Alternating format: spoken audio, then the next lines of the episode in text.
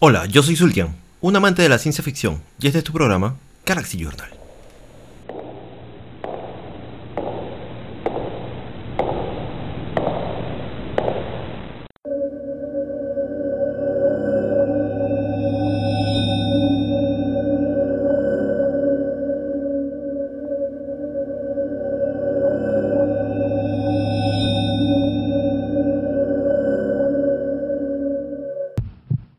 En nuestra primera parte hablaremos acerca de La maldición de Hill House, una serie eh, modernizada, actualizada del año 2018 por la cadena Netflix. Espero que les guste.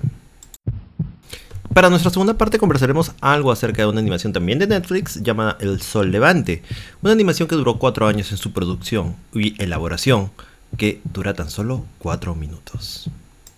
En la tercera parte veremos Dulce Hogar, una serie también de Netflix, eh, producida eh, en colaboración de producción coreana, que nos narra la historia o las desventuras de un muchacho que vive en un mundo que ya está dominado por demonios y monstruos. Dulce Hogar. Espero que les guste. Una vez más, bienvenidos nuevamente a un episodio más de Galaxy Journal. Estoy acá, su compañero y su amigo Sultian, para poder eh, conversar acerca de ciertas cosillas de ciencia ficción. En este, en este fin de semana, o en este día, o en esta semana que viene, conversaremos acerca de tres series muy buenas. Bueno, tres.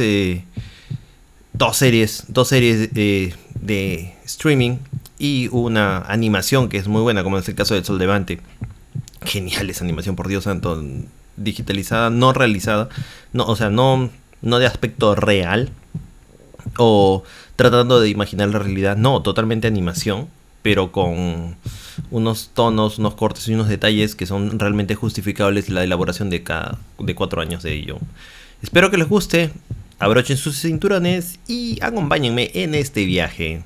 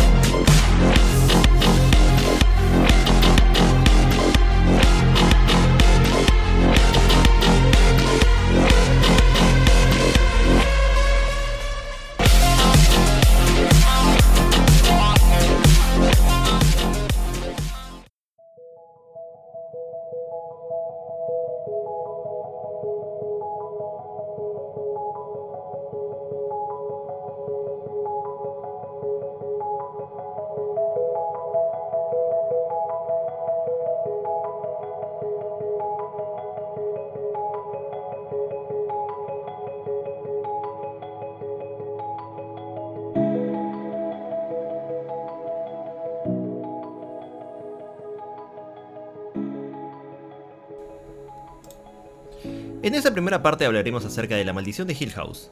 The Haunting, originalmente titulado The Haunting of Hill House, es una serie de televisión de terror psicológico de tipo estadounidense, ¿no? creada por Mike Flanagan, basado en la novela también de 1959 escrita por Shirley Jackson. Eh, esta novela de Shirley Jackson es eh, una obra de terror muy buena y muy planteada. No, he tenido la, la, oportunidad de poderla leer, no ha llegado a mi poder, lo conseguí muy pronto porque es un clásico de terror. Incluso el gran Stephen King comentó de que este, su libro El Resplandor fue basado en parte en esta novela de, La maldición de Hill House. ¿no? Hay muchos actores, muchos eh, escritores también, muchos eh, animadores o dibujantes o incluso cuentistas que narran o conocen o hablan de la historia de la maldición de Hill House como una, un libro de terror muy muy bueno porque no solamente habla acerca de terror, este, no, no juega contigo con, respecto al, terror y, las apariciones, que sí de por cierto dan miedo, sino que también eh, conversan acerca de cómo se desarrolla la psique o la forma de, ver de una persona em, hacia, hacia lo hacia la, manipulación, hacia los, eh, misterios o los secretos que tiene oculto y todas esas cosas. La maldición de Hill House. Una serie muy buena que me sorprendió bastante. La pude ver hace un tiempo atrás. Con este. Junto con una amiga la veíamos. Eh, como saben, tengo un tiempo reducido del trabajo y justo, justo acompañado con mi amiga en hora del almuerzo y lo veíamos. Este. Y era un chiste era un chiste total porque saltábamos de terror, gritábamos, este, abuchábamos, insultábamos. E, e, era muy, muy, era muy interesante el poder compartir con alguien el, el, ver este tipo de series. Bueno, Mike Flanagan pues dio en el clavo. Hizo una, este, digamos que una elaboración lo transmitió de una manera muy interesante y cambió pues no ciertas cositas porque no es no es no es este una copia sino es una readaptación o una adaptación de esta, de esta obra escrita y que a la vez nos narra eh, de su forma cómo, cómo, cómo enfoca cómo enfoca este, este, esta forma de ver eh, cómo trabaja la, la casa de la maldición bueno, este, la serie fue estrenada el 12 de octubre del 2018, compuesta de 10 episodios solamente. En febrero del 2019 la serie renovó una segunda temporada, que se llama The Haunting of Bly Manor, que está basada también en la novela de Turner's Crew eh, de 1898 de Henry James y se estrenó pues el 9 de octubre del 2020. Es una segunda parte porque hablan acerca de una historia también de una maldición y de una casa con este, algunos personajes también de, la historia, pero eh, que tiene un rumbo muy diferente a la, Hill House, ¿no?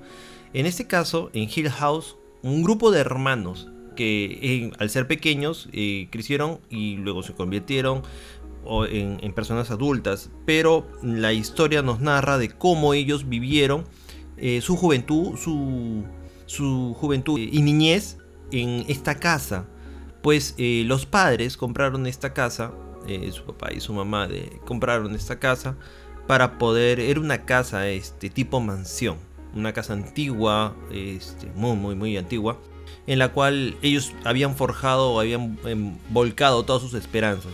La idea de esto es un negocio, hacer, comprar la casa, refaccionarla, invertir, mejorarla y luego venderla por un precio que es el doble o un poquito mayor. El papá quiso comprar la casa y bueno, lo hizo. Compró la casa, que es como les comentaba, una, una especie de mansión con varios cuartos, habitaciones grandes, muy antiguo. Este, había sido de repente una hacienda, una casa hacienda muy, muy antigua de los años 30 quizás. Al momento de refaccionarla, construirla, arreglarla, con el menor presupuesto posible, iba a sacar un margen de ganancia muy jugoso. Y lo cual eh, eso les iba a hacer a ellos comprar pues una casa o fabricar una casa en otro lugar donde ya se establezcan como personas mm, como su hogar pues no en fin.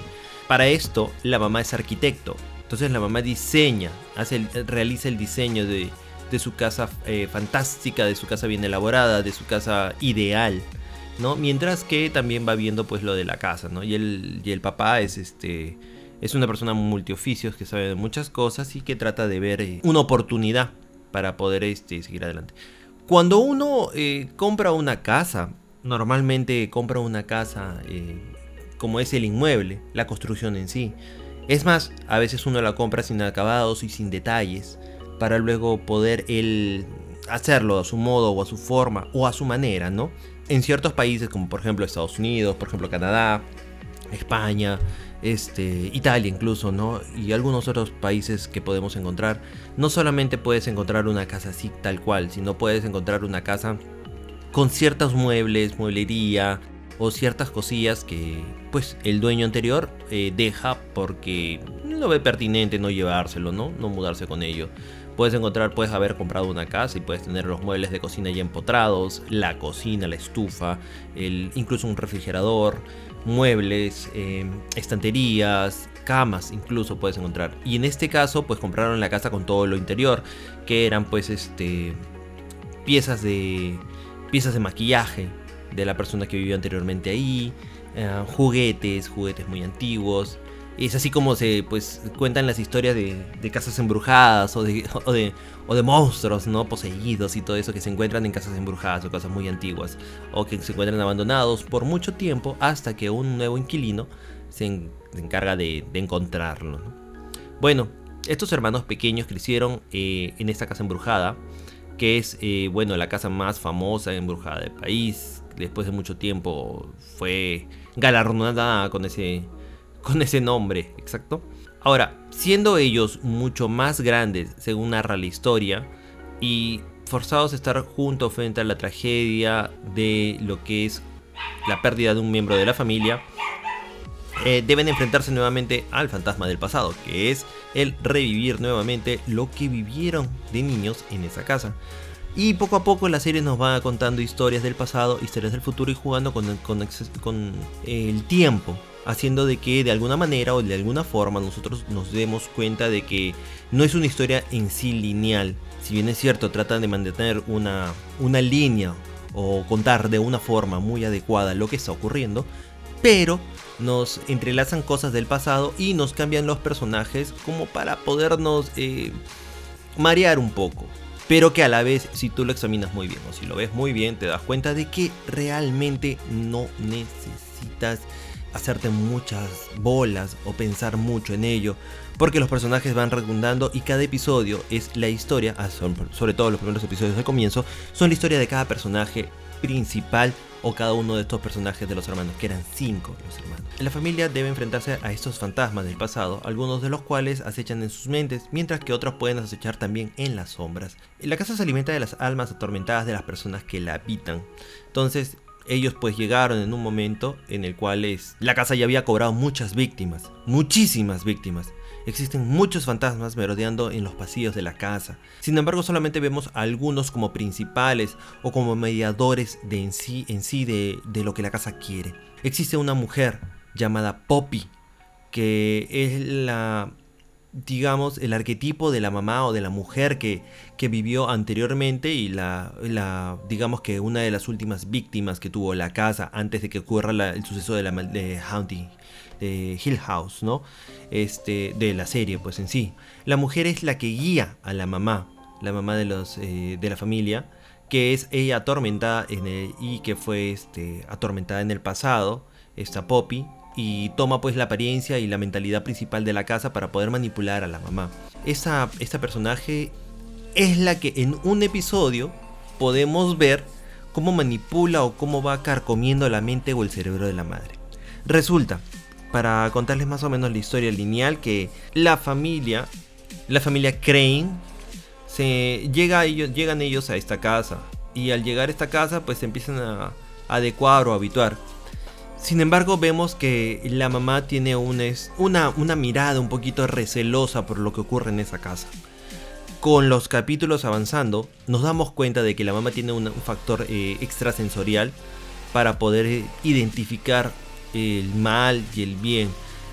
Por eso les comentaba que era muy, muy similar a lo que es este, actualmente el resplandor, la capacidad de, de resplandecer o de luminecer para que pueda ella sentir lo que ocurre a su alrededor. En este caso, la mamá era uno de los personajes principales que fue afectado.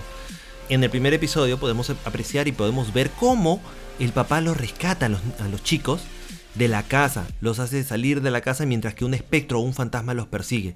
Sin embargo, después con, el, con el transcurrir de los episodios nos damos cuenta de que en realidad no es un espectro, sino es la misma mamá eh, con una forma de caminar o una forma de actuar un poquito, es, como, como decirlo, divagante por lo que estaba viviendo y lo que estaba sufriendo. En realidad ella empezó a ver a, este, a esta Poppy que, que le empezó a decir muchas cosas, pero nadie más la sea, nadie más este, pudo apreciar la presencia de Poppy porque es un fantasma que solamente ella pudo ver.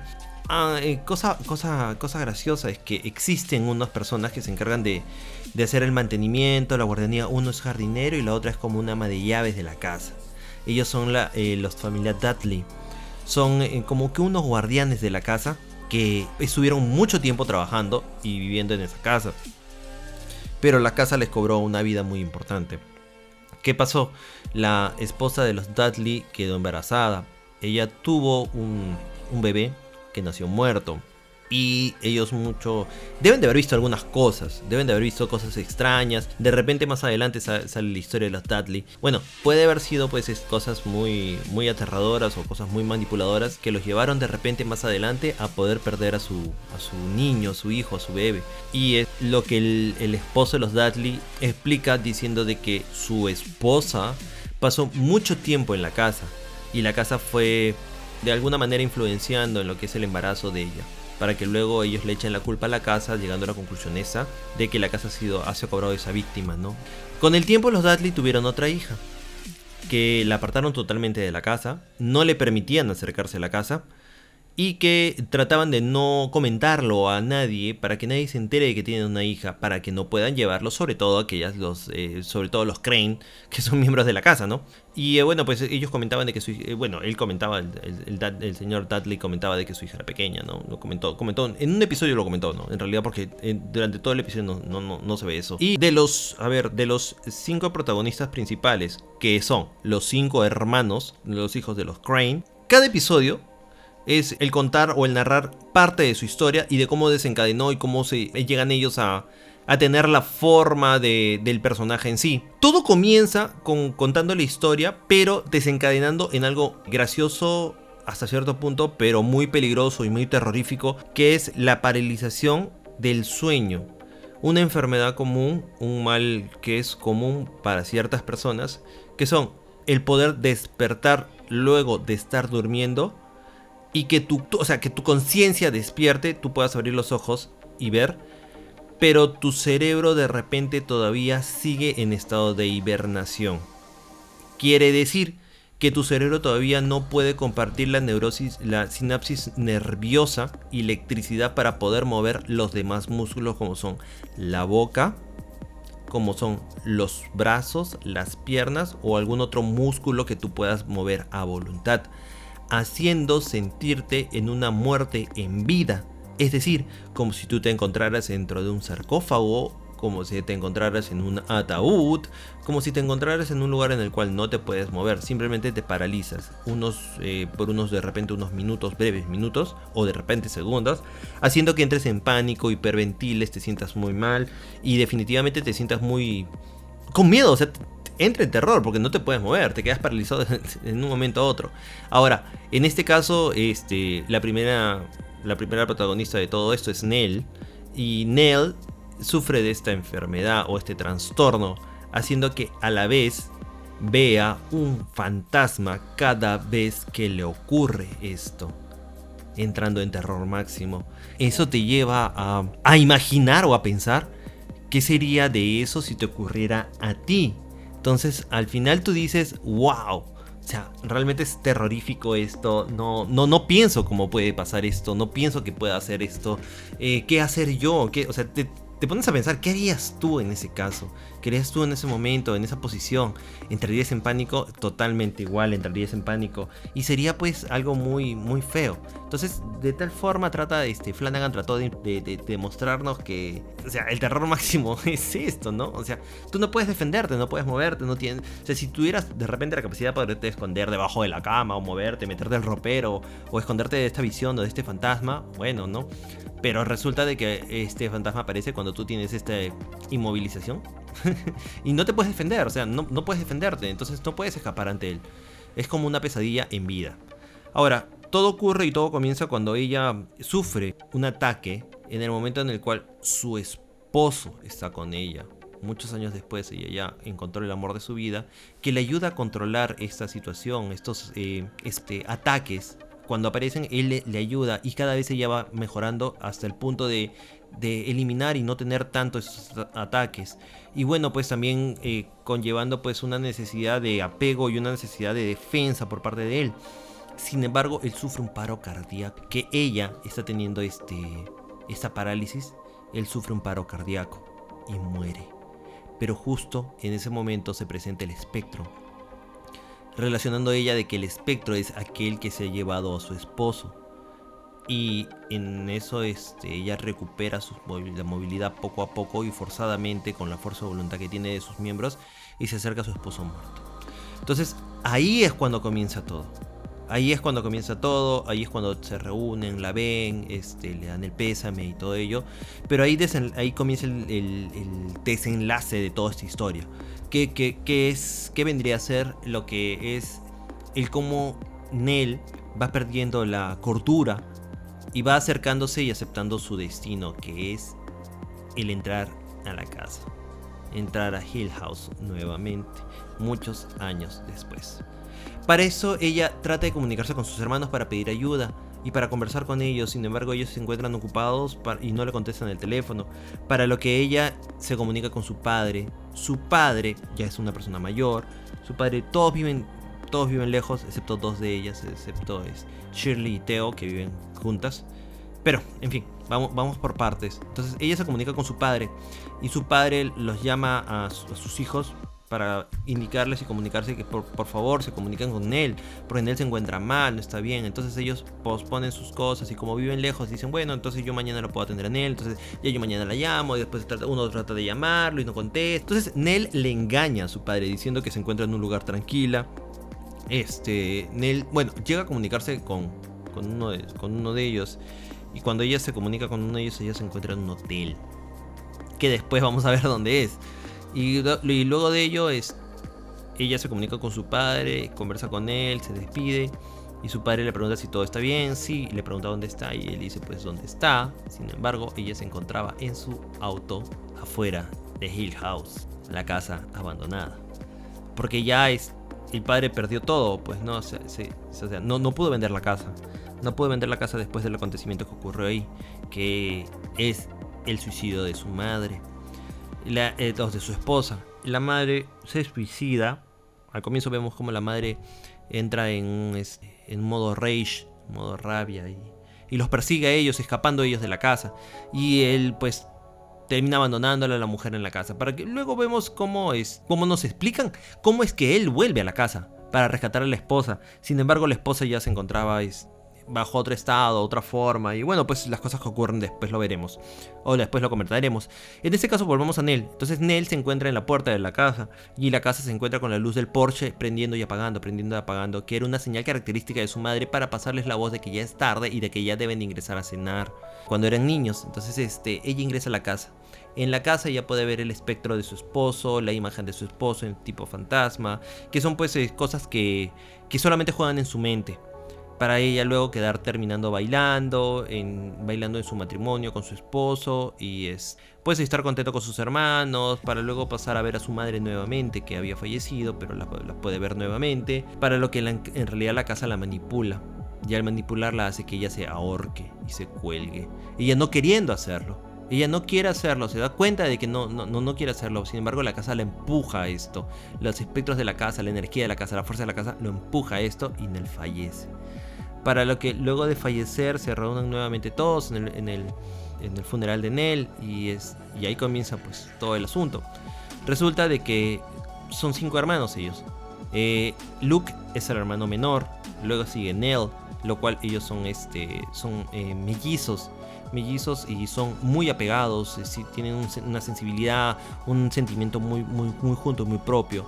Luego sigue Theodore, que es el hermano en medio, luego sigue Shirley y luego sigue Steven, que es el hermano mayor. Cada uno va formando este, su vida de una forma diferente, para lo cual se explica o tenemos entendido de que eh, la habitación, existe una habitación que tiene una puerta roja, a la cual no encontraron nunca la llave y no pudieron ingresar. Esta, llave roja es como un pasaje a una imaginación, a otro mundo. Es, es como que el lugar que la casa misma hace, te atrae para poder degullirte, para poder este, digerirte. Es como, es como si fuera pues este la trampa en sí, en sí la trampa de la casa. La habitación tiene diferentes percepciones. Para Tío, por ejemplo, para Theodore era la habitación de prácticas de ballet. Eh, se ve en toda la historia de, de, perdón, de Hill House que Theodore está en una habitación en la cual ella se empieza, empieza a bailar ballet, a practicar sus bailes, este, entre una cosa y otra cosa, le gustaba. Y bueno, pues la, mansión es grande, entonces tiene muchas habitaciones. Entonces, tú puedes imaginar que es una de ellas. Luke paraba en una casa de un árbol. Le gustaba mucho esconderse y estar en la casa del árbol, para lo cual es... Más adelante se ve que el papá le dice le cuenta a Steven que, que no existe una casa del árbol Le dice, pero sí, sí hemos, nosotros hemos estado en la casa del árbol, dice. Y su papá le dice, Steven, ¿tú crees que nosotros nos hemos quedado un mes en esa casa? ¿Tú crees que en un mes yo he tenido el tiempo para refaccionar la casa, pasar todo lo que hemos pasado y a la vez construir una casa del árbol para que ustedes puedan estar ahí? Entonces es cuando Steven se da cuenta de que no existió una casa del árbol para Luke. Para Olivia era una biblioteca en donde ella podía sentarse, leer y reflexionar. Olivia era la madre. Entonces Olivia tenía una sensibilidad extrasensorial como luego se lo hereda a Theodore. Y eso es lo que más influencia a, a, ella para poder sucumbir ante todos los, los, acontecimientos de la casa. O sea, la manipula. Para esto también existe el, el tema de que Theodore tiene este, esta habilidad se va viendo en su historia, se va contando en un episodio de que Theodore tiene la habilidad de poder percibir cosas con el tacto, percibir este, cosas ocultas y todo eso. Para esto, Theodore es, es, es un poquito rara porque trata de aislarse del mundo. Ahorita lo veremos. En realidad es un poquito complejo de explicar esto, ¿no? Pero ahorita lo veremos. La mujer del cuello roto que aparece y que se presenta en el como fantasma en los momentos en los sucesos de que Nell este, se encuentra sola, en, los momentos de que Nell es pequeña, es niña, se encuentra sola o incluso de grande, ¿no? Se encuentra este, en, su, en su proceso de, no poder moverse, de haberse despertado, pero no, no, poder moverse, ¿no? En su parálisis de sueño. Bueno, la mujer de cuello rota más adelante se va, nos damos cuenta de que es la misma Nell, que al haber caído y al haber sido es, ahorcada por sí misma, se le rompe el cuello. Por la presión de la caída se le rompe el cuello. Y al tener el cuello roto, ella ve pasar su vida. ¿Y esta vida qué cosa es? Es transportarse a través del tiempo para poder materializarse en aquellos momentos importantes de Nell. Es, mejor dicho, es ella misma que está tratando de advertirle a Nell lo que ocurre. O sea, se está tratando de advertir ella misma lo que está ocurriendo. Sin embargo, no puede. De esta forma nos damos cuenta de que el tema de la energía que tiene la casa para poder manipular a las personas no solamente es para poder manipularlas con proyecciones en su mente, sino también te hacen viajar en el tiempo y el espacio. Una locura en realidad, ¿no? Muy al, al estilo de Stephen King, pero escrito pues muchos años antes, ¿no? Bueno, en muchísimas, muchísimas escenas también no solamente aparece el, fantasma de Nell, sino podemos ver de manera subliminal diversos fantasmas o diversas personas disfrazadas de fantasmas que se encuentran observando paso a paso los eventos que acontecen durante toda la vida de la familia Crane. Existen demasiadas escenas que tú puedes ver de cuadro en cuadro. Si eres muy perceptivo, si tienes un gran televisor para poderlo ver, te vas a dar cuenta de ello. Existen fantasmas por todos lados. Puedes poner pausa, cambiar el brillo de tu televisor para poderlos ver incluso, o incluso algunos se ven de manera, de manera normal, sino que son de fragmentos de escena en los cuales el, tú, ves, tú, divides tu escena en los, los cuadros, en los cuadros y puedes ver la imagen puesta en, una, en un enfoque de cámara que te hace te hace ver el personaje principal, sin embargo, te hace, no, te hace, no te hace ver la parte del fondo donde están ellos.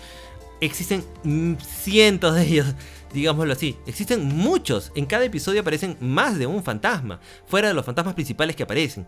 Y eso te después cuando cuando empiezas a analizar toda esta historia te das cuenta de que pues es algo es algo que, que, Flanagan nos ha traído de manera subliminal.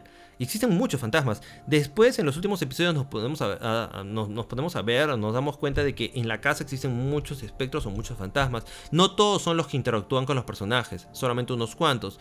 Pero están los otros mirando, siempre mirando, siempre observando, de día, de noche, de adentro de la casa, de afuera de la casa, de todos lados, pero siempre están espiándolos y siguiéndolos y viéndolos. Es muy aterrador esto después una vez que lo ves.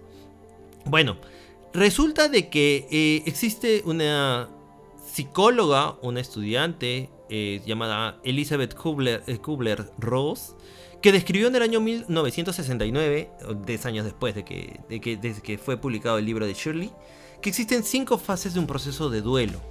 Es decir, cinco fases que ocurren dentro de ti, de tu psique, al momento de que fallece un familiar tuyo o de que fallece alguien cercano a ti. Los cuales son la negación, la ira, la negociación, la depresión y la aceptación. Tú pasas por estas cinco fases o cinco etapas marcadas. Es lo que ella describe y lo que nos hace ver de manera un poquito, nos explica de manera más lógica cómo nos sentimos bajo la pérdida de un ser querido.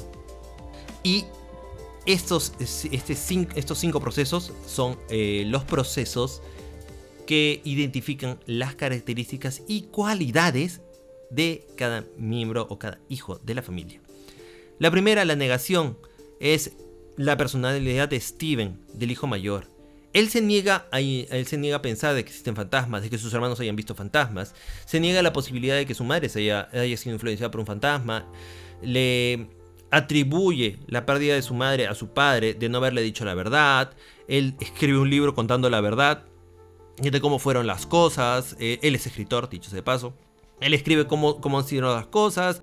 Eh, negándose y él también es un cazafantasma, digámoslo así. Eh, cuando lo vemos en, en muestra o en, en acción a él, lo vemos que está de casa en casa tratando de buscar las historias de fantasmas y tratando de encontrar la lógica de ello y no viendo un espectro o un fantasma estando durmiendo en esos lugares donde se supone que existen fantasmas ya comprobados. Él es muy escéptico y él no, él no quiere, él no quiere aceptar esta realidad de que sí, sus hermanos han visto fantasmas y que han sido influenciados. incluso él ha visto algo cuando era muy joven. Sin embargo, casi al final de la trama eh, se ve que él pues puede presenciar fantasmas y y su negación se rompe. Pero bueno, esta es la primera parte, negación, eh, identificada por medio de Steven. La ira. La ira es este, identificada característicamente por Shirley. Shirley es, se encarga de trabajar, eh, bueno, ella trabaja maquillando cadáveres y tiene una funeraria. Una funeraria y maquilla cadáveres eh, contigo con su casa y es... Ella se encarga de hacer esto después de que fallecer su madre y estar en el funeral de su madre, el encargado del maquillaje la acompaña a ver a su madre. Y cuando ella lo ve a su madre, la ve maquillada y la ve linda. Y ella lo mira al Señor y le dice, la arreglaste. Y él dice, claro, ese es mi trabajo. A partir de eso lo desencadena para que ella pueda desarrollar este trabajo de tratar de maquillar a todas las personas muertas para darle eh, tranquilidad, paz y felicidad a los demás. Pero ella es muy poco tolerante ella lidia con el enojo siempre, sobre todo con Steven por haber escrito la historia de la familia. Con Luke, porque Luke, eh, más adelante veremos, tiene una adicción con las drogas. Y por Theodore, por ser la más inmadura de la familia. Incluso con, con Nell, con la menor, por haberse suicidado, tiene una, una, forma de ira o rabia que llega a un episodio en el cual ella desencadena todo esto y se pelea con todo el mundo diciéndole sus verdades, incluso, incluso a su esposo, que tanto la quiere. Luego sigue la tercera, la tercera parte que es la negociación, identificada por Theodore, o tío. Se nota como una, como una racionalización intelectual de todo lo que ocurre. Tú negocias contigo mismo para poder ver que tu parte real y tu parte fantástica pueden estar en conjunto para poderte ayudar a lidiar este suceso. El no aceptar que un familiar tuyo haya fallecido te lleva, a, otro punto, a, una, a un punto muy fuerte. Sin embargo, este, esta negociación te hace ubicarte en el mundo fantasioso y el pensar en pues qué hubiese pasado, qué sería, que, que, si hubieses tenido tal cosa y todo esto. Bueno, dentro de todo eso racionalizas y mueves el intelecto y no mezclas tus sentimientos con el entorno de la vida real haciéndote pues una persona más de, corte más duro, más tenso, en el cual este, siempre se ve pues aquellas escenas en las películas, en las series, en la cual fallece un familiar, alguien se acerca, llora, se pone serio, es, alguien, alguien lo quiere agarrar y pues este lo quieres agarrar, abrazar y él y esta persona pues no, le quita los brazos, todo eso. Y luego se va este muy dura con una tez muy dura, muy fuerte como si hubiese madurado. Bueno, es esa parte pues de la negociación. También sabemos de que Theodore tiene una, un don y de alguna forma ella pues este es, hipersensible, tiene una hipersensibilidad tocando sobre todo con, con, sus manos las cosas que, lo, que la rodean, ¿no? Por eso siempre usa guantes, que son unos guantes que su madre le da en, en un episodio para que ella pueda aislarse y su madre le explica de cuál es esta percepción hipersensorial, que su padre también sabe y de que ella también sabe, simplemente que no le ha dicho y que ahora este viendo a Theodore que tiene pues estos, estos sucesos, este, le indica que eso es algo normal, que no tenga miedo, que un familiar suyo también tuvo y que usando los guantes van a, van a hacer que su vida sea más tranquila. Sin embargo, Theodore eh, se aísla del mundo. Ese es este... Y es bien racional, es bien pensante, es bien fría para actuar. Hasta incluso no tiene sentimientos. Se ve que, se involucra con una pareja, que una, una señorita que la quiere, se enamora mucho de ella. Pero ella se, eh, eh, se ve que ella pues este, la desplaza no, no, no la quiere en su vida, la manipula, la usa y todo eso, ¿no? Haciendo y generando y creando, pues, que, que sufre esta persona. Bueno, después sigue otra, eh, otra parte que se llama la depresión.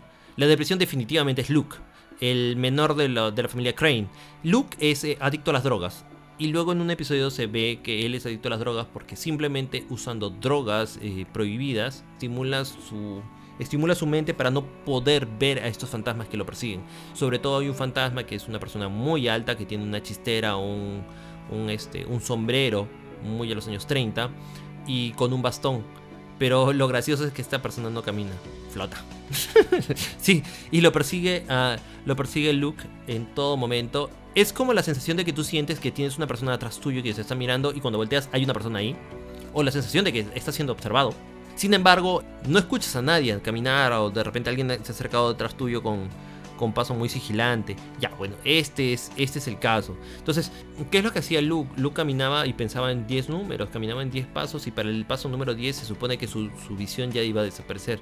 Llega un momento en el cual ya no pasa eso y él, definitivamente se vuelve adicto a, todo tipo de drogas para poder eliminar este, esa sensación. Sin embargo, todo el mundo piensa que él es drogadicto, él es ratero y todas esas cosas por su necesidad y adicción a las drogas. Bueno, y sigue una quinta parte que es la aceptación. La aceptación definitivamente es eh, una representación en Nell, porque Nell acepta enfrentar su destino para estar junto a su madre, él al ingresar a la casa para poder, poder cumplir su destino, que es el morir, el fallecer, que la casa pues la absorba. Eh, bueno, la serie desencadena en un final muy agradable, haciendo que la madre, el padre y Nell se junten también veremos a otro personaje que es este una niñita que es la hija de los Dudley, viva, pero que es la primera víctima de la madre, porque la madre le da veneno para que muera. Y bueno, es una, una situación muy triste, muy fea. Y es triste pensar en que Luke está viendo fantasmas y puede haber fantasmas por todos lados. Sin embargo, la niña no era un fantasma. Y todo el mundo pensaba que era una alucinación de un amigo imaginario de Luke. Cuando, cuando le dan permiso para que Luke, siendo niño, la, la haga dormir junto con ellos, llega una parte en la cual la madre los, los, los, los levanta, ¿no? A sus mellizos, los levanta a sus mellizos queridos, que son Nell y Luke. Y los levanta, al momento de levantarlos a este, la niña, pues no, Abigail. Y los lleva a los tres a la habitación de la puerta roja para sentarlos y hacerlos tomar té con veneno. Para lo cual el padre los rescata, pero solamente los niños. Y pues tira roja a la madre, rescata a los niños, pero no puede rescatar a Abigail, quien es la primera que toma el té y fallece automáticamente. Entonces él los rescata a los niños, se los lleva a su camioneta fuera de la casa, para luego pasarle la voz a. Para luego pasarle la voz a Theodore, a Shirley y al final a Steven, que era el mayor. Entonces al final Steven le dice, cierra los ojos. Y él se va cargándolo a Steven, corriendo. Cuando Steven abre los ojos ve un fantasma que los está persiguiendo, con una caminada y una forma de hablar media rara. Después vemos en el episodio que es la madre que al haberse golpeado se camina raro porque se disloca el tobillo, este, habla raro por la situación en la que se encuentra y se encuentra totalmente despeinada por el suceso que había tenido con el padre, por la pelea que había tenido. Y al final es ella los ve por la ventana y aparece Poppy nuevamente para influenciarle y decirle pues de que son ellos los que le estaban abandonando y que debe de quedarse, la madre debe quedarse en la casa. Después de ello, es, el padre los lleva a un hotel, que es el mismo hotel donde aparece en él al comienzo de la serie, despidiéndose, que es el mismo hotel donde está la madre, porque la madre, al ser muy influenciada por la casa, se tiene que hacer un respiro e irse a la casa de su hermana. Sin embargo, no se va a la casa de su hermana, se queda ahí, para luego regresar a la casa y, bueno, tienen que verla. En realidad la serie es muy buena.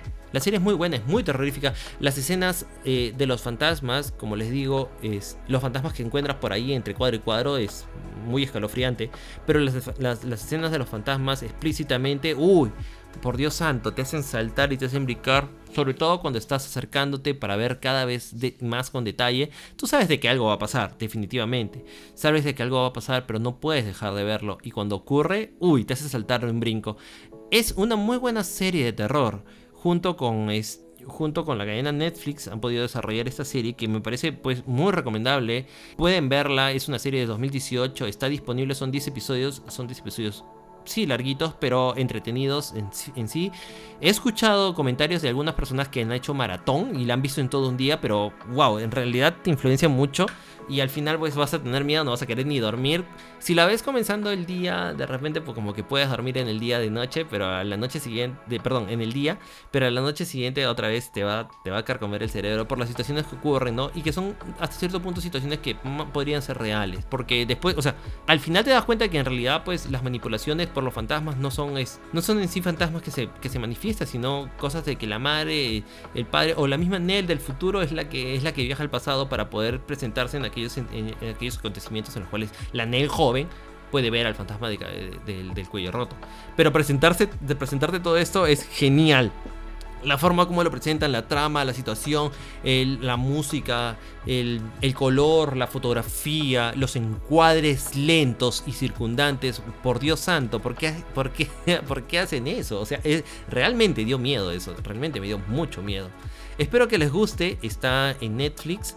Si ya escucharon este podcast, es en buena hora porque deben de haberla visto y comparten las mismas opiniones que yo. Y bueno, hay muchos detalles más. Pero y si no la han visto y ya se han spoileado con esto, en realidad el ver la serie... No, es otra cosa, es una situación muy diferente. Definitivamente, La Maldición de Hill House es una muy buena serie que debieran de ver. Espero que les guste, espero que la disfruten junto conmigo y cualquier comentario nos lo hacen saber. Quédense para la siguiente parte. Bueno, para esta segunda parte hablaremos acerca del Sol Levante. ¿Qué es el Sol Levante? Es una animación eh, digital en computadora que en 4 minutos Netflix nos presenta y nos dejó pues totalmente boquiabiertos. Eso Levante es el primer anime dibujado a mano pero con tecnología 4K HDR. Es decir, es de calidad súper, súper ultra calidad para, para dispositivos o para televisión. ¿no? El Sol Levante es revolucionario para la industria del anime y de un solo golpe, Sol Levante se ha convertido en el anime más importante de Netflix hasta la fecha. El presupuesto es gigantesco, el tipo de animación, la cantidad de personas que intervinieron en él es gigantesca. Es un proyecto de, animación, es de manera de corte experimental entre Netflix y la producción de EG para producir el primer anime dibujado a mano con calidad 4K HDR. El proyecto fue supervisado por el ingeniero en tecnología creativa de Netflix, Haruka Miyagawa, la dirección del proyecto fue la producción de IG de Akira Saito. La importancia del Sol Levante para la industria del anime es muy grande, porque con el tiempo la ejecución de solamente 4 minutos del Sol Levante es increíble, está lleno con una animación verdaderamente visionaria, que solamente es posible en la tecnología 4K HDR. Con una pieza experimental de contenido digital, Sol Levante ha sido el gran éxito para la producción de IG y para la industria del anime. Artistas detrás del Sol Levante eh, han dejado en claro que el siguiente paso de la animación, especialmente para el tipo de corte de animación tipo anime, es producir este contenido utilizando este nuevo tipo de calidad. La capacidad de poder usarlo permite dibujar en detalle más de lo que se creía posible, empujando los límites del diseño y del arte. Es una tecnología mucho más avanzada, una tecnología que te permite pues, dibujar cuadro por cuadro, segundo por segundo y animado por animación por animación, pero pudiendo darte la esperanza de poder manejar lo que para todos o para muchos es el detalle. Si bien es cierto, nosotros conocemos o vemos eh, cierta animación que circunda mucho en el detalle en sí del dibujo, y que podemos darnos cuenta de que mm, muchos detalles como por ejemplo las uñas, el sucio de las uñas, eh, los detalles como los eh, las arrugas o las arrugas de los dedos, los rasgos faciales con arrugas de la cara se ven muy toscos cuando los dibujas como una línea como una línea de expresión, como una raya. Porque al tener animación y al tener movimiento, no se vería tan bien que tengas la cara rayada o cambiaría la formación o la luz impactaría de una manera diferente. Por lo tanto, hay ciertos detalles que no se pueden realizar o no se hacen. En, esta, en este tipo de animación del sol levante, si bien es cierto, no entran mucho en detalle de animación de piel pero entran mucho en detalle en animación del entorno, las figuras, la fantasía, la fuerza, la energía es un placer el poderlo ver. La forma como nos lleva la explosión de color, el dinamismo, los encuadres, el encarte, es decir, todo, todo, todo te hace ver que estás en un, en un proyecto definitivamente de muy alta calidad. muy al estilo a lo Black Rock Shooter, esta animación de esta OVA que se realizó un tiempo atrás acerca de la pelea que existen entre unas mejores amigas y el desenlace hacia un mundo virtual. Es muy similar a lo que ocurre acá en el Sol Levante. La pelea que existe de la personaje principal hacia todo lo demás, hasta el entorno que, que conlleva, desencadenando ella sus poderes, desencadenando su fuerza oscura y bueno, el detalle es muy bueno. El anime que es la animación japonesa, que viene a desarrollar después de lo que es lo que es su animación en manga. Que dicho sea paso, el manga es este es el tipo de cómic estilizado para, para el área de Japón. Entonces, con un poco, con poca cantidad de diálogos y más viñetas o cuadros de dibujo, haciendo de que te envuelva mucho en todo esto, haciendo que sean pues unos cómics o unos libros muy grandes y gruesos. Es una industria muy grande en Japón. Después de eso sigue lo que es la animación, la animación de esto. Y la animación pues ha, ha mejorado cada vez más, habiendo pues animación de tipo, de tipo para televisión, ya porque porque el suceso, el suceso de eventos hacía, hacía posible esto, ¿no? De que sea una animación tipo para, para televisión. Con el tiempo se, se ganaban dinero, ganaban bastante dinero y empezaban a hacer como especiales llamados OVA, Original Video Animation o video de animación original, que duraba como característica no mayor a 45 minutos, en el cual desarrollaban de una manera más profunda lo que había ocurrido en, el, en, la, en los capítulos de la serie del anime haciendo de que de alguna manera tenga una mejor calidad, sea apreciada de una manera mucho mejor y que tenga una trama mucho mejor, es decir, tiene mayor presupuesto. Con el tiempo, esta original video animation fue transformándose a película. Entonces desapareció y se empezaron a hacer películas o este, u cortas o especiales cortos que eran para televisión o, salían en algún otro lugar o eran este o bueno ahora con el mundo digital eran exclusivos de ciertas cadenas este, de streaming o ciertas cadenas web. Con el tiempo fue mejorando todo esto haciendo que la calidad de animación y los grandes estudios de animación como por ejemplo fueron este Ghibli eh, Madhouse Ponok incluso ahora en fin no la misma la misma Toei Animation puedan tener una mayor calidad, con un mayor presupuesto y una mayor tecnología a la mano, haciendo de que todo esto conlleve a generar cada vez que la digitalización de todos estos proyectos eleven el tipo de calidad, haciendo cosas imposibles posibles para que desencadenen tus sentidos y para que puedas ver pues de una manera muy diferente el estilo de animación japonesa, que es muy importante para este lado del planeta. Esta industria existió hace muchos, muchos años, muchos, muchos años, y se ha expandido hasta el punto de que ahora gana miles y millones de dólares cada año. En películas, en televisión, en videojuegos, en cosplay, en eventos, en lo que sea. Y deja el dinero capaz de poder hacer más importantes proyectos, como por ejemplo en este caso este proyecto. Traspasar los límites y las limitaciones de este tipo de anime es el proyecto que nos traen con El Sol Levante. Compañías de producción muy grandes pueden ofrecer a fanáticos que, imaginan un mejor contenido que nunca antes había experimentado en la historia del anime, haciendo que esta este, esta producción de AG y Netflix se hayan juntado para poder hacer pues este experimento, llegando a una animación pues de calidad increíble. Si nos damos cuenta de la cantidad de estudios de anime que hay y especialmente eh, los más conocidos, entonces el futuro del anime no es más que lo que podríamos esperar, sino es, es, más de lo que, lo que queremos esperar, digámoslo así, ¿no? Series como la renovación de Dragon Ball, eh, o es, las mismas películas de, Dragon Ball, o la misma animación de Toei que está sacando, o Saint Seiya, la nueva animación, o los nuevos, los nuevos animes que vemos, como por ejemplo Shingeki no Kyojin, podrían tener eh, lo que podría decirse algunas peleas más espectaculares visualmente dentro de la historia del anime. ¿Por qué? Porque ese tipo de tecnología es lo que ha ayudado a que se preserve y a que puedan llegar a unos niveles inconmensurables de lo que es este tipo de animación. El sol levante es, es, importante, es muy importante porque de gran es cierto, pues nos lleva a, poder observar o poder apreciar la calidad de la animación y de cómo se ha venido desarrollando hasta el momento de hoy. Existen unos eh, videos en los que explican la elaboración detrás de la escena, de behind the scenes, de lo que fue esta producción del Sol Levante. El primero comenzó con increíbles artistas del anime y poco a poco fueron determinando cómo fue, o fueron contando cómo fue la trama de todo esto. El Sol Levante es una animación que no se pueden perder. Te guste o no te gusten los dibujos, te guste o no te guste la animación, te guste o no te gusten las series o las películas. Está en Netflix, dura 4 minutos o hasta menos creo. Y puedes ver una locura de animación. Es el ejemplo máximo de lo que dos empresas grandes, con bastante presupuesto y bastante tecnología, pueden llegar a ser. El Sol Levante. Espero que también la puedan disfrutar.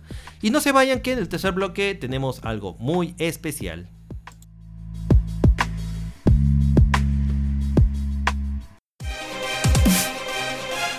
Bueno, para esta tercera parte hablaría acerca de Dulce Hogar. ¿Qué es Dulce Hogar? Dulce Hogar es Sweet Home, que es una serie eh, coreana. Una serie coreana para la cadena Netflix. Es un título oficial en... Es un nombre raro en realidad. Es un nombre raro para lo que es una serie de terror. Drama y, bueno, pues muy, muy al estilo surcoreano, ¿no? Protagonizada por Song Kwang Lee Jin Wook y Lee Si-jung. Se encuentra basado en el webtoon del mismo nombre de Kim Kambi y Wang.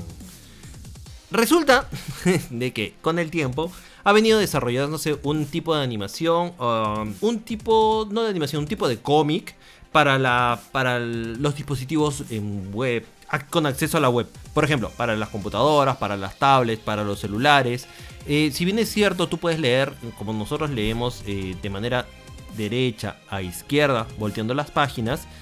Eh, bueno, incluso hay lugares en los cuales se lee de izquierda a derecha, como lo que es Japón, ¿no? Al revés, para nosotros, al revés para nosotros. Entonces, esta forma de leer para los dispositivos no es tan agradable. Porque al momento de que tú presionas, tienes que presionar para poder desarrollar la siguiente página y poder regresar y poder ver la página anterior para ver los detalles y poder Entonces como que no es tan agradable. ¿Qué hicieron? La animación, eh, la animación coreana se empezó a crear este tipo de, de, manga, digámoslo así, enfocado a lo que es dispositivos móviles. De tal forma que es, imagínense una imagen que es como un rollo gigantesco, un papiro gigante largo en el cual viene toda la animación. Entonces tú vas scrolleando, vas moviendo con tu dedo hacia arriba o vas moviendo con el mouse hacia abajo o para poder ver, para que pueda correr el rollo de esto y puedas seguir viendo poco a poco los, las viñetas de la animación. Es, es, una locura porque en vez de ir de un lado a lado, van de arriba hacia abajo. Em, si tú lo descargas como una imagen, como un escaneo, como una imagen, como que no es tan agradable verlo. Porque llega un momento en el cual se acaba el rollo y tienes que posicionar clic para ver el siguiente rollo. Entonces, cuando, lo ves online es genial. Yo tengo una aplicación que he descargado, se llama Webtoon, en la cual puedo encontrar algunos manguas muy importantes. Uno de ellos es Dulce Hogar. Dulce Hogar es uno de los manguas más importantes que, circuló en, el mundo coreano, haciendo que gane bastantes adeptos, haciendo que gane bastante, bastante cantidad de, de, personas que lo ven y bueno, pues bastante prestigio, haciendo que se desarrolle una serie que conjunto con Netflix la hicieron tiene bastante tecnología, bastante animación de CGI, animación por computadora, y que más o menos narra así. Tras la muerte de una familia en un accidente, el solitario Chang Hyun-soo se muda a un pueblo en un nuevo apartamento. Su vida tranquila pronto se ve perturbada por extraños incidentes que comienzan a ocurrir en un nuevo edificio a medida que las personas se convierten en monstruos. Hyun-soo y otros residentes intentan sobrevivir. Yang Chang, la serie fue lanzada. La serie fue lanzada en Netflix el 18 de diciembre en el año 2020, o sea, recién nomás. Los webtoons son una fuente de inspiración clave para las series surcoreanas de Netflix. Es decir, no solamente esta, que es la primera o, que es una de las primeras que conocemos, sino que existen más series webtoon que ya junto con la cadena de Netflix se están desarrollando. Recordemos haber conversado de esto anteriormente en un podcast. ¿Qué resulta? Resulta de que, este, al igual que los cómics, son tan famosos y que luego se pasaron a hacer animación, como por ejemplo los X-Men, los Cuatro Fantásticos, lo que es ahorita Marvel, las películas de DC Comics, tanto en animación como en películas de real life action o las series de televisión, están ganando bastante cantidad de, de fama o adeptos, haciendo de que no solamente se quede esto en papel, tampoco en digital, porque existen algunos cómics que solamente son en digital, sino que también traspasen y vayan a la pantalla grande para que puedan ser exhibidos en cine o incluso para la pantalla chica en televisión, haciendo y ganando personas o cada vez más fanáticos. En este caso, el manga está está haciendo por su lado esto. Y pues eh, con el desarrollo bajo series en la cadena de streaming, que bien es cierto, puede ser muy visto por Kijikomoris o puede ser este puede ser muy apreciada para aquellas personas que nos metemos maratones o cosas así. Y haciendo pues definitivamente la fórmula máxima que son micro episodios, no una serie muy larga de muchísimos episodios, sino micro este, episodios con eh, micro series, micro series con pocos episodios de corta duración, pues definitivamente es una fórmula que ya desde mucho tiempo está funcionando, como por ejemplo este Stranger Things, que nos trajo muy cortos, muy, muy, muy pocos episodios para su, para su primera temporada, o este, o incluso la misma The Walking Dead, que nos, nos, brindó su primera temporada en dos partes con episodios muy pequeños y que continuaron con web, episodios, ¿no? Incluso para explicar ciertas cositas que eran también de corte muy pequeño. En este caso, para volver a comentar esto, definitivamente pues es una, un gran acierto que desarrollen nada más y nada menos que un gran éxito en manga o en, web, en webtoon para la pantalla chica que en este caso Netflix nos ha podido brindar en diciembre del 2020 un momento muy adecuado, sobre todo para nosotros, para poder ver esta nueva serie. Tal como lo refleja el estreno del místico bar efímero Itaewon Class Rugal a la Casa de los Espíritus Malignos y hoy también Dulce Hogar, estos son pues de corte tipo webtoon. El último de estos, el Dulce Hogar, es un título original de la plataforma que tiene su origen en un cómic publicado en la web, tendencia nacida en Corea del Sur, transformada en 10 episodios el trabajo gráfico de Kim Carby y Juan, y Juan Jung-chang, cuyo último número apareció en agosto del año pasado. El mismo que a lo largo de los años se valió de dibujos y parlamentos para mostrar una historia que combinó drama, acción y terror. La misma que llega a la pantalla para compartir con el público mundial las aventuras de un joven llamado Cha Hyun Song Kyang, que es el actor, y estas se inician con una inquietante escena, donde en medio de la noche de nieve una figura surge desde un edificio y sorteando eh, a deformes seres se enfrenta a los disparos de un grupo de soldados que lo instan a parar, pero no se detiene y tampoco muere. Después de eso, el relato traslada un mes antes, en agosto del 2020, cuando Hyun-soo llega a Verde Hogar, una antigua y algo descuidada construcción que es como un edificio donde un edificio multifamiliar que graciosamente para nosotros es la entrada está con una cortina corrediza enmayada como de los centros comerciales. Es, genial, ¿ah? porque mientras que en los edificios que por menos vemos acá, o los condominios que vemos acá tienen una entrada, una puerta, una reja para vehículos, una puerta de entrada para personal, y que luego ingresen. No, este conjunto habitacional es eh, en primer piso como si fuera un, un mini market con diversas tiendas de diverso tipo, y tiene una cortina corrediza.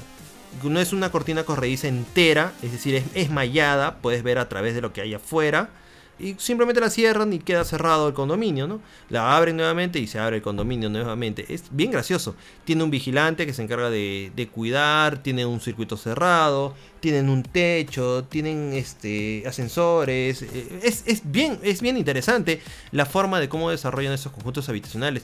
Porque son en realidad son casas muy pequeñas o microcasas. No son en realidad pues departamentos muy grandes. Teniendo en cuenta de que el mundo asiático circunda más que nada en la vida exterior. Mientras que tú paras pues un gran tiempo trabajando.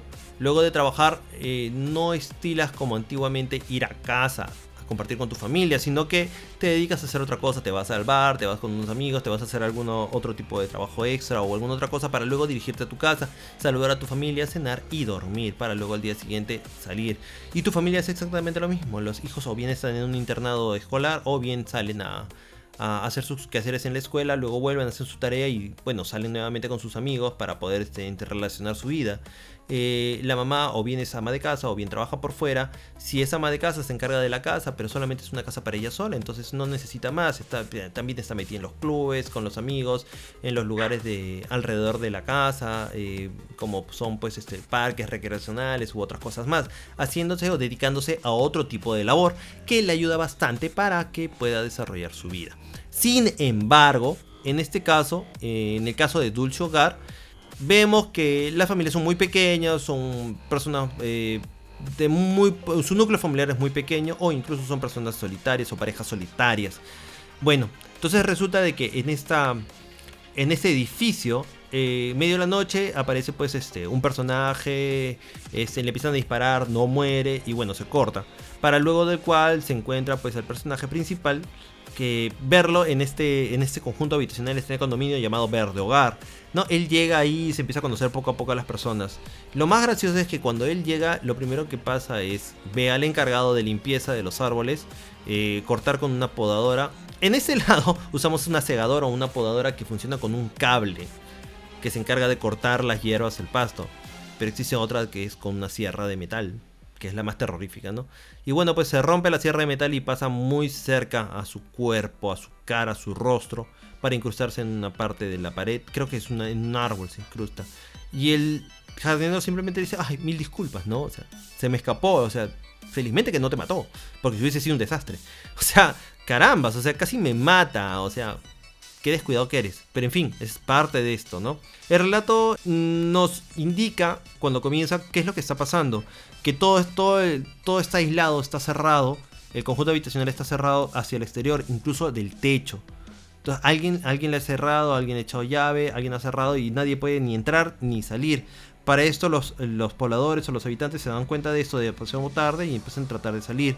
El muchacho Hyun-soo se muda acompañado por su computadora, su cama y viviendo en un modo pues realmente desastroso. Él era un kikomori y que solamente vivía en su casa aislado y no quería salir ni relacionar con su familia, se supone. Entonces su familia muere en un accidente automovilístico. Y él pues después de ver el velorio de sus padres y después de darse cuenta de que en realidad no habían muchos ahorros, que los ahorros solamente le servían para un pocos años de vida, él decide pues mudarse a este lugar mucho más este, económico y poder vivir ahí para poder tener su, la cantidad de dinero mucho, mucho más, más, más tiempo, porque él no trabajaba, él no estudiaba, él no hacía nada, lo único que le gustaba es estar en la computadora y estar jugando videojuegos. Bueno, resulta de que él se queja mucho y maldice mucho a su familia. Sin embargo, poco a poco uno, se, uno va desarrollando y va viendo cómo en el proceso de tal va este, él adquiriendo una cierta cantidad de cosas, apariencias o forma o trama, haciendo de que con la característica principal de un derroche de sangre por la nariz, una hemorragia nasal, se manifieste como una transformación hacia otro tipo de ser. Porque luego, en el transcurso, vamos viendo de que él tiene poderes. Es una especie de ser mutado, una especie de ser que tiene habilidades y poderes que puede él mismo controlar. Es decir, la cantidad de monstruos que aparecen acá en esta serie es, es muy versátil. Puede parecer pues, muy, muy, muy característico al terror coreano eh, o al terror japonés. Aparecen pues es un ojo gigante, un ojo gigante que tiene varios ojos en sí. Eh, aparece un monstruo que es, por algún motivo le cortaron la cabeza, pero que puede con el olfato y con el oído eh, seguir vivo, seguir avanzando sin cerebro, seguir avanzando, seguir vivo y tener una habilidad como de elongamiento. Sus miembros se elongan y se transforman en como en ramas de árboles muy duras, pudiendo atravesar muchas cosas y tratando de matar a todo el mundo. Existe otro que el monstruo proteína, que es gigante, grande, como un físico culturista y quiere proteína, entonces lo único que quiere es matar a gente. Existe otro que tiene este, una lengua muy larga y que en la punta de la lengua tiene como una especie de dientes afilados, como una monstruosidad, como una, algo tentacular, como, como sacado de Lovecraft o incluso este, asemejando pues es su extensión pedicular que tiene, que tiene un, un alien, un alien de, de Ridley Scott, el alien de, de Giger, que por cierto fue su cumpleaños de Giger un alien de Giger muy similar. De este pues tiene una lengua muy larga que destruye y absorbe la sangre de las víctimas. Existen monstruos de todo tipo.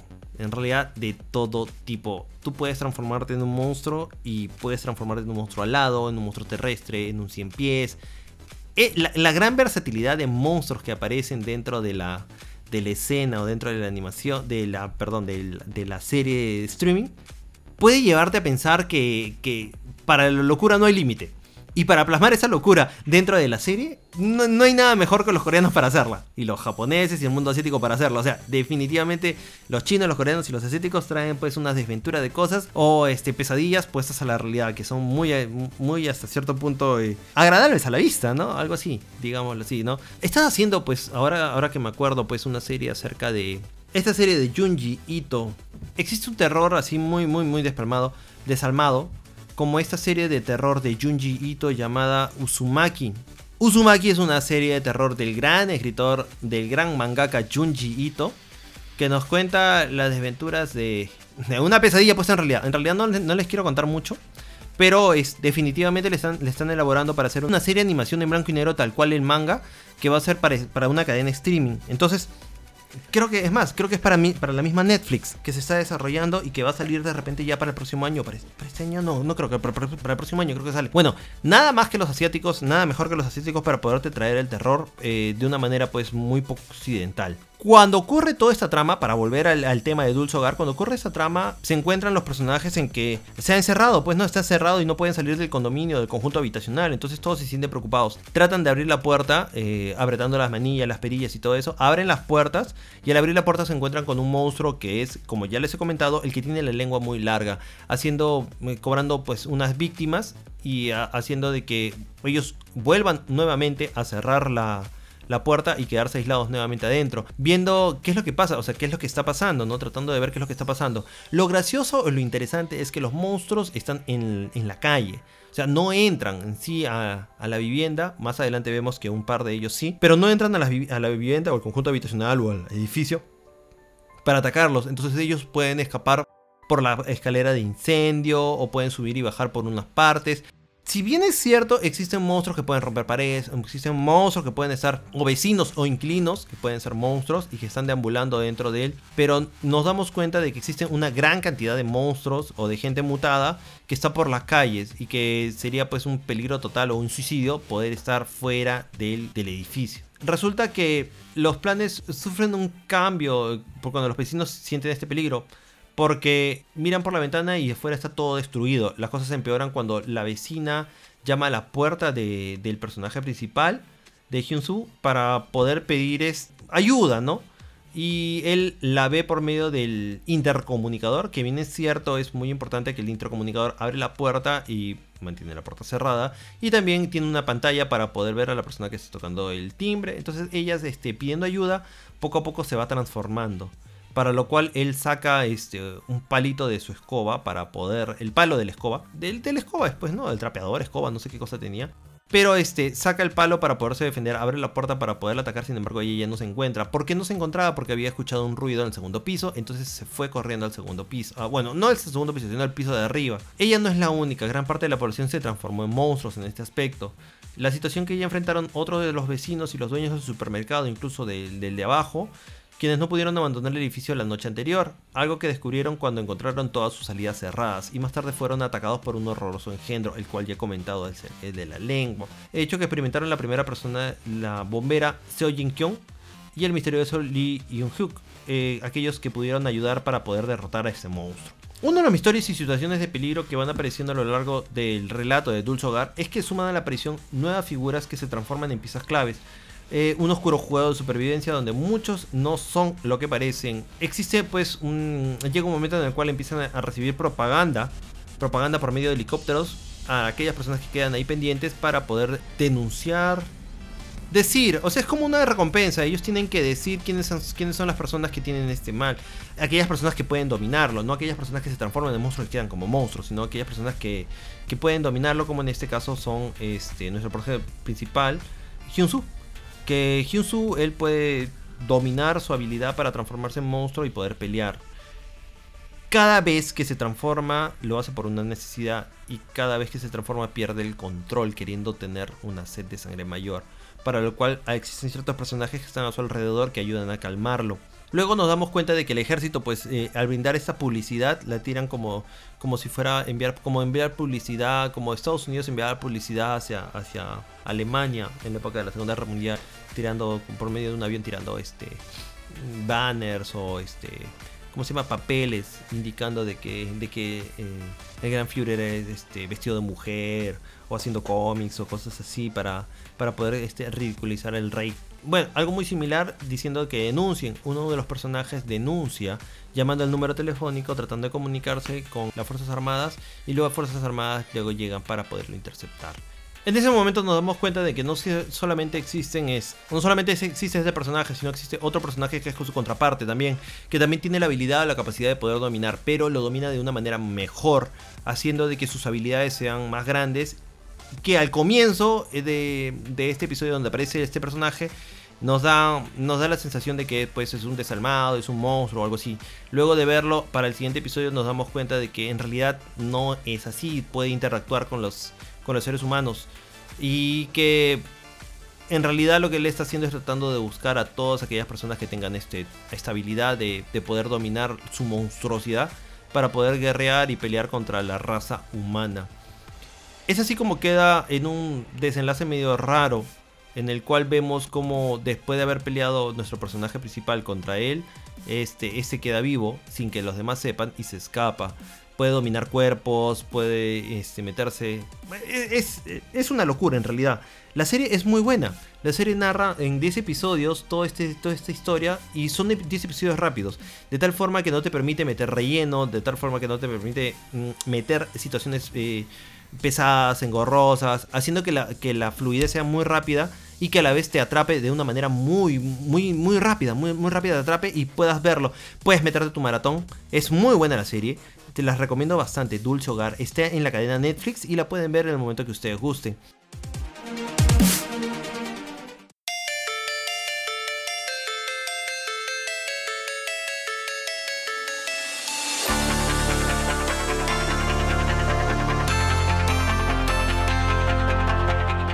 Amigos, hemos terminado, hemos llegado a la parte final del episodio del programa del podcast número 16 de Galaxy Journal, en el cual hablamos acerca de tres, de dos series y una animación tipo OVA, digámoslo así, para la cadena Netflix. En este caso nos hemos enfocado en la cadena Netflix porque es algo que nos ha llamado mucho la atención. Espero que les haya gustado el podcast el día de hoy, espero que lo disfruten y espero que me den sus comentarios. Estamos abiertos para ustedes, para que nos puedan dar alguna información, para que nos puedan decir algo, si les gustó, no les gustó, qué tema les gustaría que conversemos. Tenemos eh, nuestro Instagram, Galaxy Journal Perú, y también tenemos, eh, estamos en como Galaxy Journals en Facebook. Nos pueden encontrar en los cuales también hacemos las transmisiones con entrevistas diarias, eh, bueno, no diarias, sino todos los lunes, con nuestros compañeros cada 15 días. Podemos entrevistarlo. Estuvimos viendo el tema pasado, estuvimos conversando con nuestra amiga Noelia Pauta acerca del universo de Harry Potter. Muy pronto hablaremos también con nuestro amigo Francisco acerca del universo de Tolkien que se nos viene con todo y con fuerza. Esperemos nuevamente poder hablar con él porque la versión anterior del podcast tuvo un pequeño problema. Eh, un problema en vivo. Pero esperemos que nos puedan sintonizar también los lunes. Eh, estaremos lanzando la publicidad y denle un like a nuestra página y compártanlo por favor para poder crecer y tener más contenido con ustedes. Me despido en esta oportunidad, Sultian, una vez más. Y gracias por acompañarme en este viaje de Galaxy Journal.